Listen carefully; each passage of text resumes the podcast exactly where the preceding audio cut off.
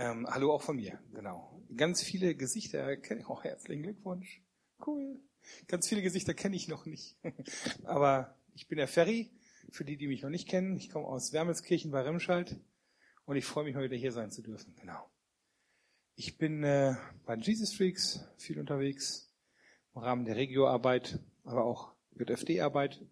Und ähm, ja, genau. Und mich beschäftigt in letzter Zeit sehr viel so das Jahresthema der Jesus Freaks, beziehungsweise es gibt ja kein Jahresthema, aber doch so ein, so ein Themenrichtung. Und äh, die ist Nachfolge. Wusste das schon jemand? Echt nicht? Ha, direkt so Wunde in die.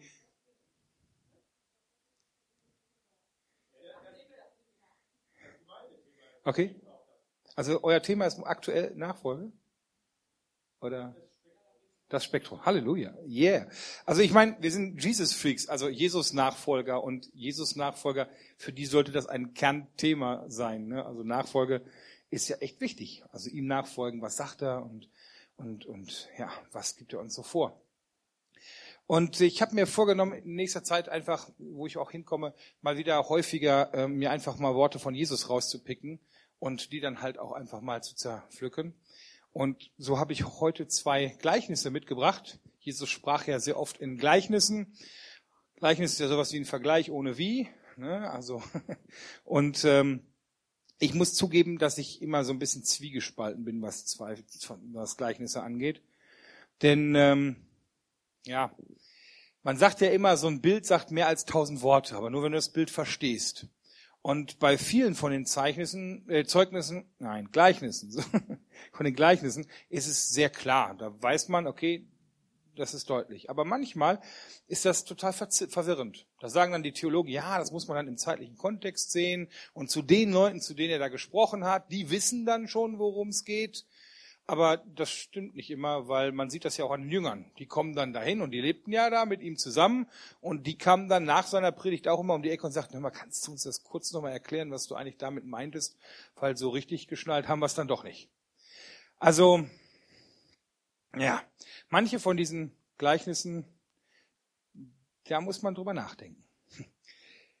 Es sind zwei Himmelreich-Gleichnisse und Himmelreich-Gleichnisse gibt es also mehrere und es geht immer darum, wie das Reich Gottes sein soll.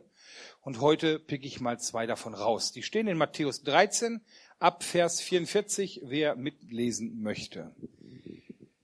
Das Himmelreich gleicht einem Schatz verborgen im Acker, den ein Mensch fand und verbarg, und in seiner Freude ging er hin und verkaufte alles, was er hatte, und kaufte den Acker. Wiederum gleicht das Himmelreich einem Kaufmann, der gute Perlen suchte, und als er eine kostbare Perle fand, ging er hin und verkaufte alles, was er hatte, und kaufte diese Perle.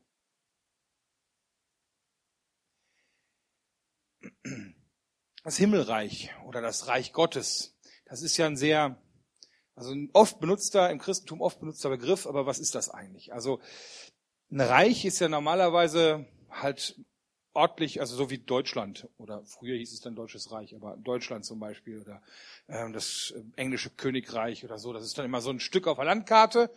Ähm, aber das Reich Gottes, das Himmelreich, ist nicht nur ein Ort, ist nicht nur ein Ort auf der Erde oder ein Ort im Himmel, sondern das Himmelreich ist ja auch immer da, das, das Reich, wo der König herrscht. Also das englische Königreich ist da, wo die englische Königin herrscht. Also, ja, zumindest theoretisch. So, und äh, also die haben ja eine etwas andere Staatsform, aber vom Prinzip her, der König herrscht über sein Königreich. Und der Herr des Himmels, Gott, der herrscht über sein Himmelreich. Es ist also der Ort der Königsherrschaft, sein Hoheitsgebiet, würde man sagen. Der Ort, wo Gott regiert, der Ort, wo Gottes Wille geschieht. Genau genommen eigentlich immer da, wo Gottes Wille geschieht, da ist Himmelreich. Und deshalb kann es auch ein Ort hier auf Erden sein. Weil immer da, wo du den Willen Gottes tust, ist Himmelreich. Immer da, wo zwei oder drei sich in seinem Namen zusammenfinden, so wie hier, in seinem Willen, ist Reich Gottes. An diesem Ort. Und da geschieht sein Wille. Und wenn ich mir diese beiden Gleichnisse anschaue, dann gibt's ja, die sind ja eigentlich ein Gleichnis. Ne? Das sind so zwei verschiedene Bilder für die gleiche Geschichte. Es gibt zwei Unterschiede oder ein Unterschied. Der eine findet den Schatz zufällig. Der andere hat gezielt danach gesucht. Also der eine gräbt irgendwo in einem Acker rum und stellt fest, oh, hier ist ein Schatz. Oder geht spazieren, stolpert drüber, also keine Ahnung, und findet den. Und der andere, der geht gezielt auf die Suche nach dieser kostbaren Perle, also auch ein Schatz. Er sucht und sucht und vergleicht Perle für Perle für Perle und findet die dann irgendwann. Damals gab es auch Leute, die gewusst, bewusst nach diesem Reich Gottes gesucht haben. Das waren die Juden. Damals hat das jüdische Volk nach Gott gesucht, nach seinen Wirten gesucht, nach ihm gesucht und gehofft, dass endlich der Messias wiederkommt. Und dann gab es die Heiden und die haben das nicht getan. Aber das Reich Gottes kam auch zu ihnen. Paulus wurde zu ihnen geschickt und dann konnte es sein, dass du in irgendeiner Stadt bist und stolperst du plötzlich über die erste, äh, weiß ich nicht, die erste Athener Gemeinde, die erste Gemeinde in Rom oder so und kommst da rein und hoppla, was ist hier los? Das ist hier ein besonderer Schatz. Auch heute ist das so. Es gibt Menschen, die sind mehr, also ich finde echt in der heutigen Zeit, mehr als früher sind Menschen auf der Suche nach, nach dem Sinn des Lebens, nach der Suche eigentlich nach Gottes Reich. Und die suchen sich die ersten Dinge aus und hoffen, dass es das ist so irgendwie. Aber eigentlich merkt man, innen drin ist so eine tiefe Sehnsucht, eine tiefe Suche. Und, ähm, und gleichzeitig gibt es Leute, denen scheint das vollkommen egal zu sein. Und trotzdem werden die vielleicht Christ, weil sie einfach so vom Reich Gottes überrascht wurden. Kann dann sein, dass du irgendwie Nachbar von denen bist und erzählst ihnen was oder betest für jemanden, da wird jemand heil oder was auch immer da passiert, irgendein Zeugnis oder irgendwie ein Aufkleber auf dem Auto oder es kann sein, dass irgendjemand so, hey, what's, was ist das so? Und dann, dann plötzlich schlägt Gott ein und dann verändert das Leben. Wie man diesen Schatz findet, ob man danach sucht oder ob man von dem Schatz überrascht ist. Ähm, das ist eigentlich egal. Aber Jesus sagt hier, beide finden diesen Schatz, diese Perle, dieses Reich Gottes und haben sofort voller, sind voller Freude und sagen, also sie erkennen sofort, boah, hier ist das teuerste, das reichste, das größte, das heftigste, was ich jemals gesehen habe. Und sie sind total begeistert und sie sind bereit, alles abzugeben. Alles, was sie haben, was sie sind, was, was, also ein Kaufmann, wenn er seinen ganzen Besitz abgibt, alle Perlen, die er schon hatte, verkauft, um diese eine zu kriegen. Der andere, der sein ganzes Hab und Gut verkauft, um diesen Acker zu kriegen, damit er rechtmäßig diesen Schatz bergen kann. Ähm, sie geben alles auf, weil sie sofort merken, wow, dieses Reich Gottes ist etwas ganz Besonderes. Um diesen Schatz zu besitzen, sind sie bereit, alles zu tun. Das Reich Gottes ist es wert, alles dafür aufzugeben. Ich finde, das sagen diese Zeugnisse relativ deutlich aus.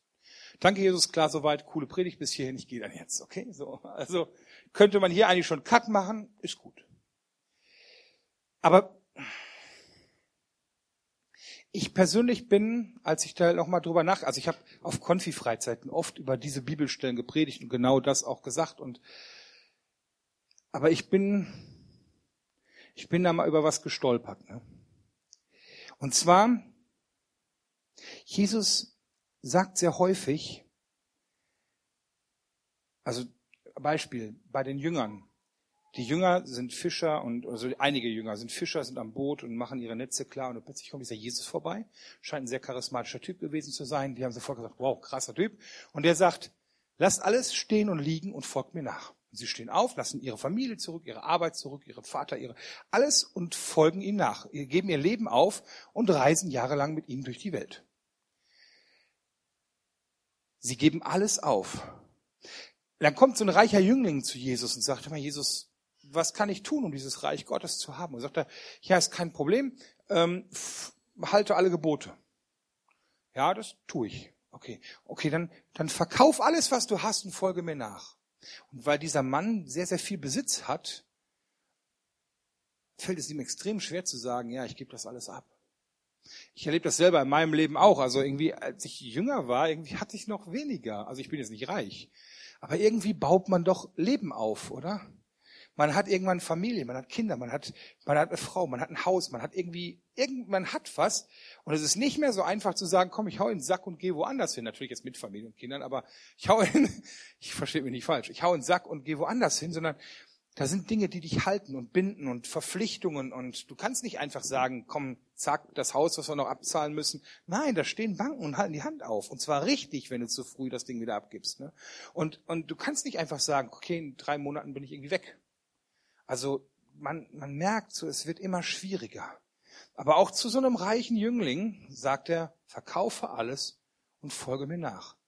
Das härteste, was ich irgendwie in diesen Geschichten gelesen habe, war so die Geschichte, wo dann einer sagt, so, ich würde dir gerne nachfolgen, ich würde dir mein Leben geben, aber ich muss noch meinen Vater beerdigen.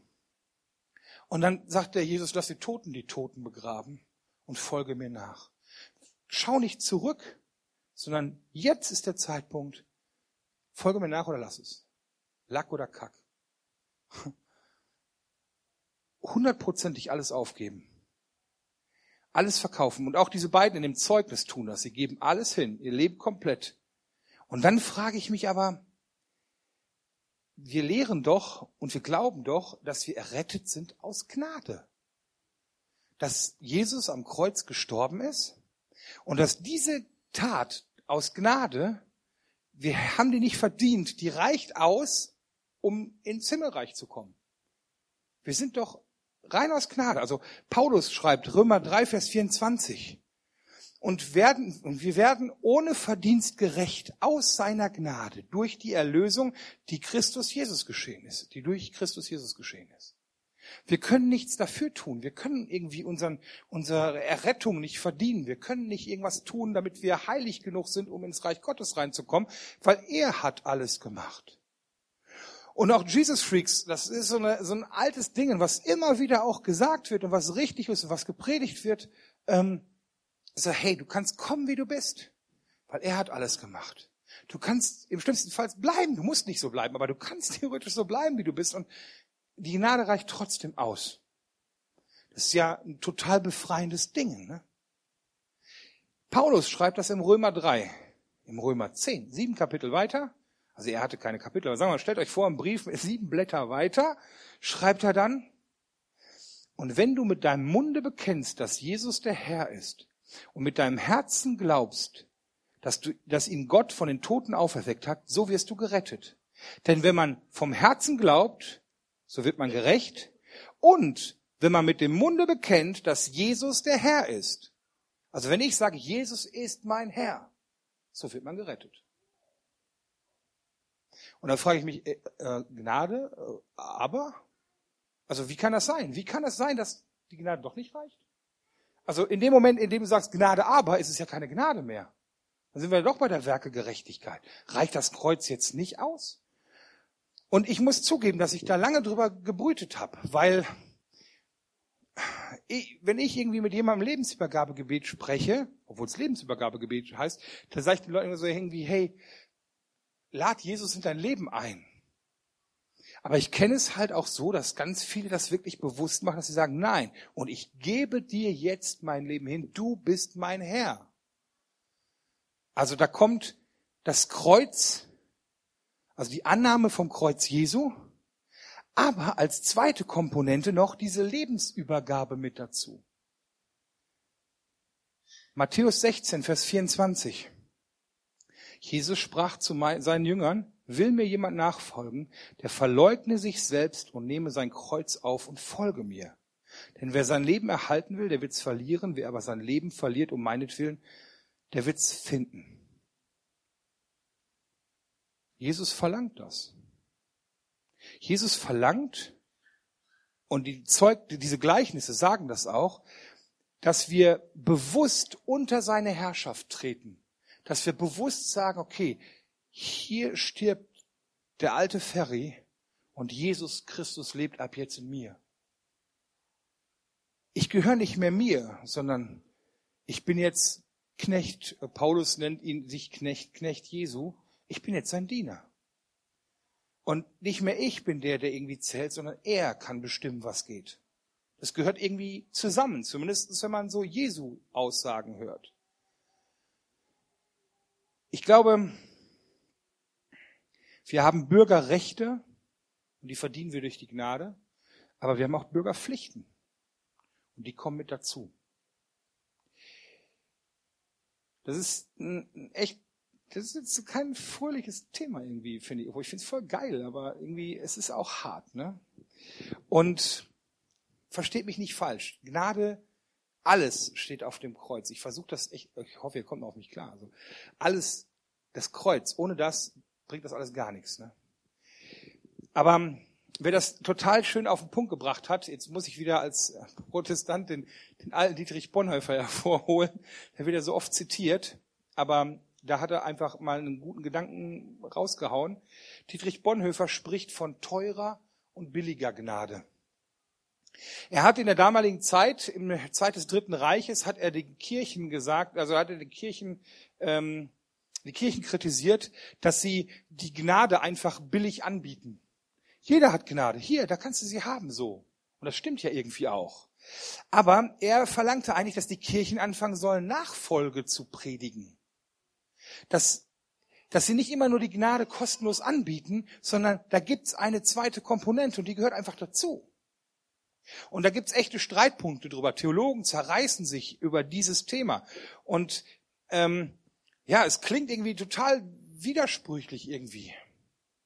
Wir sind allein aus Gnade errettet, aber irgendwie kommt Jesus dann doch noch mit dieser Herrschaftsgeschichte um die Ecke. Wir können nichts tun, als dieses Geschenk annehmen,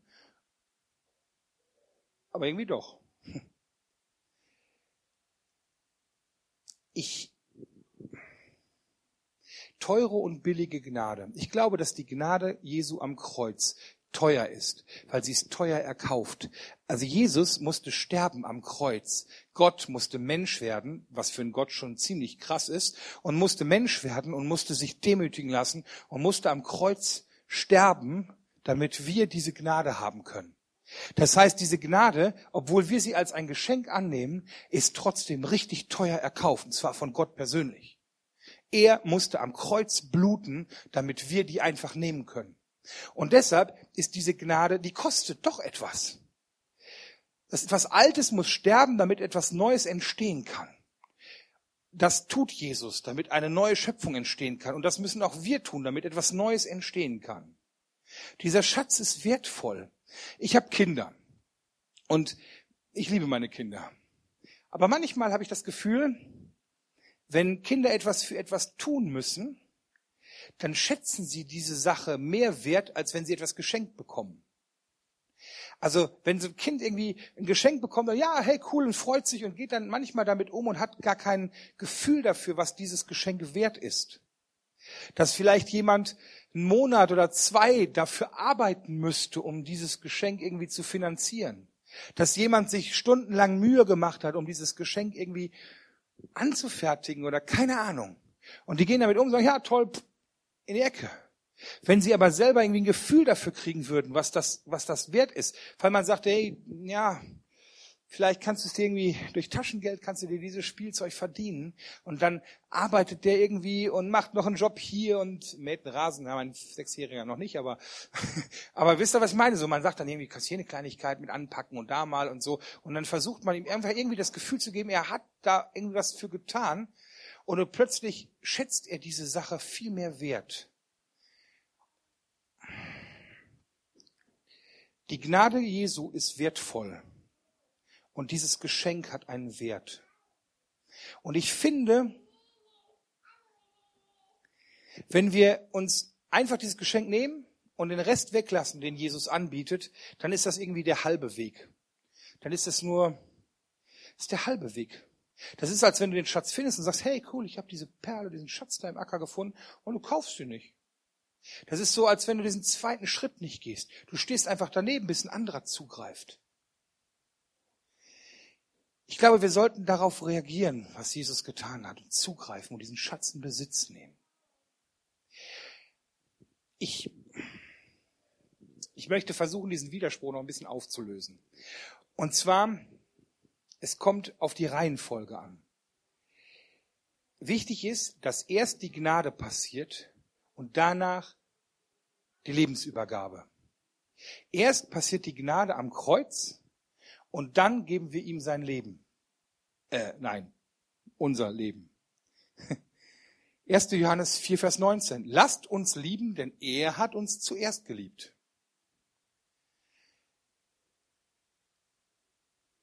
Wenn wir es andersrum lehren, wird es Wertegerechtigkeit. Wenn wir sagen, ja, du musst nachfolgen und dann kriegst du Gnade, dann wäre es Wertegerechtigkeit. Nein, dieses Gnadengeschenk steht. Und als Reaktion darauf können wir ihm unser Leben zurückgeben. So rum macht es Sinn. So rum wird ein Schuh draus. Wir müssen den Wert der Tat Jesu begreifen, was er uns Gutes getan hat, wozu wir dadurch Zugang haben. Und wir müssen dieses Geschenk in Ehre würdig halten, ähm, in, in, dieses Geschenk in, in Ehre halten. Epheser 4, Vers 1 sagt Paulus, lebt der Berufung würdig. Die Gnade und das Kreuz sind Fundament und am Beginn. Und dann leben wir als Jünger Jesu. Und dann können wir noch viel mehr entdecken. Diese Gleichnisse sagen, dass wirklich der Wert, also der Wert dieses Schatzes übersteigt alles. Und der macht das ja aus Freude. Der freut sich, der findet diesen Schatz und gibt aus Freude alles. Und ich glaube, wenn wir begreifen, was Jesus am Kreuz für uns getan hat, dann können wir auch in Freude unser Leben ganz geben. Weil wir einfach sagen, hey, das ist so der Hammer. Ich will mehr. Ich will alles reingeben. Das klingt nicht nach Zwang, auch in diesen Zeugnissen nicht. Da ist kein Zwang, sondern es ist ein freiwilliges Geben. Es ist freiwillig, dass wir unter seiner Herrschaft dienen, weil er gut ist, weil er das Beste für uns getan hat. Er ist es wert, alles aufzugeben. Und das siehst du auch bei den Jüngern. Die Jünger folgen ihm nach und ich weiß nur von einem, ich bin jetzt nicht so super in der Kirchengeschichte, aber ich weiß nur von einem irgendwie, der nicht als Märtyrer gestorben ist. Das stimmt irgendwie, die sind alle gestorben als Märtyrer. Irgendwie voller Freude, bereit, irgendwie für ihn sogar das irdische Leben zu geben. Ich glaube, das Motiv muss sein, die Begeisterung dieses Wertes. Was, wenn man weiß, was es bedeutet, irgendwie im Reich Gottes sein zu dürfen. Und dazu lädt uns Jesus ein. Ich weiß nicht, wo ihr steht, wo du stehst. Ähm, stehst du unterm Kreuz? Und hast das Kreuz für dich angenommen, dann ist das gut. Dann bist du errettet. Vielleicht bist du schon einen Schritt weiter gegangen, hast gesagt, okay, als zweiten Schritt nehme ich jetzt mein Kreuz auf. Jeder hat so ein Kreuz zu tragen. Als Stellvertreter Christi auf Erden sollen wir sozusagen ja auch unser Kreuz aufnehmen, so wie er sein Kreuz aufgenommen hat. Ich weiß nicht, wo du stehst. Bist du Ehrenamtler oder bist du Vollzeitler? Bist du Ehrenamtler oder Sklave Christi? Machst du so ein bisschen mit oder bist du bereit zu sagen, so, nee, ich bin, ich bin wirklich Sklave. Sklave bedeutet, mein Leben gehört nicht mehr mir. Wie freiwillig ist deine Nachfolge? Jetzt nicht aus seiner Sicht, sondern aus deiner Sicht.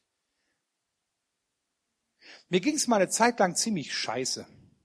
Und irgendwie haben dann, ich, also Leute haben viel für mich gebetet und haben irgendwie, ähm, also es war dann irgendwann frustrierend, irgendwie dafür zu beten, auch so gesundheitlich dafür zu beten, weil nichts passiert ist. Und es jahrelang einfach scheiße war. Und ich bin irgendwann an so einen Punkt gekommen, wo ich gesagt habe, so irgendwie, ja, ich könnte ja, also irgendwann hat mich gefragt, warum haderst du nicht an Gott? Und bei mir war irgendwie so ein, so ein Ding im Kopf drin, vielleicht klingt das strange, aber es gibt für mich keine Optionen, weil ich habe ihm mein Leben gegeben, es gehört nicht mehr mir. Ich bin sein Sklave. Und egal, ob er mich gut behandelt oder scheiße behandelt, das ist egal, weil ich habe ihm mein Leben gegeben. Das klingt so, das klingt jetzt strange, aber aber mit dieser Haltung, er, hat nie gesagt, dass es uns immer gut geht. Er hat nie gesagt, dass wir immer Friede, Freude, Eierkuchen, Blumenwiese und so. Nein. Er hat nur gesagt, dass es das wert ist. Und wie allumfassend ist deine Nachfolge? Die Frage möchte ich dir einfach mal mitgeben. Denn das Reich Gottes ist es wert, alles dafür aufzugeben. Und eigentlich gehört das zum Christsein dazu. Nicht nur halbe Sache zu machen, sondern ihn wirklich in allen Bereichen in deinem Leben Herr sein zu lassen. Galater 2, Vers 20, gerade schon gesagt, Paulus schreibt das. Ich lebe, doch nun nicht ich, sondern Christus lebt in mir. Das, das möchte ich irgendwie, das wünsche ich mir für euch. Amen. Ich bete noch.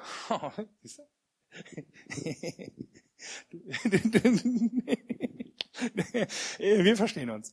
Ähm, ich bete noch und dann gibt's noch Anbetung. Ne? Halleluja.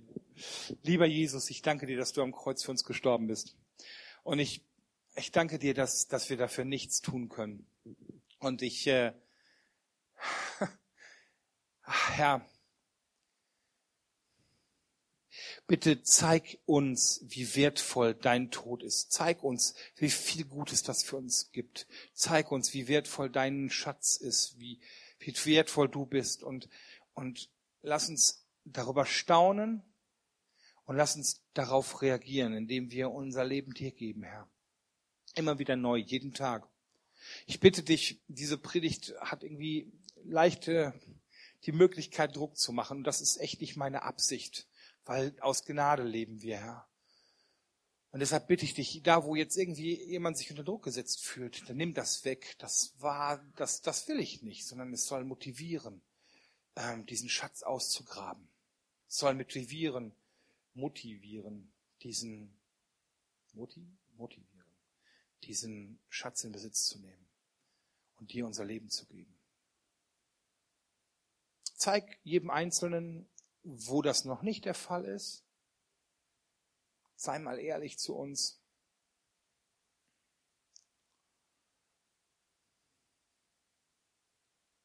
Und hilft uns da auch umzukehren, Buße zu tun.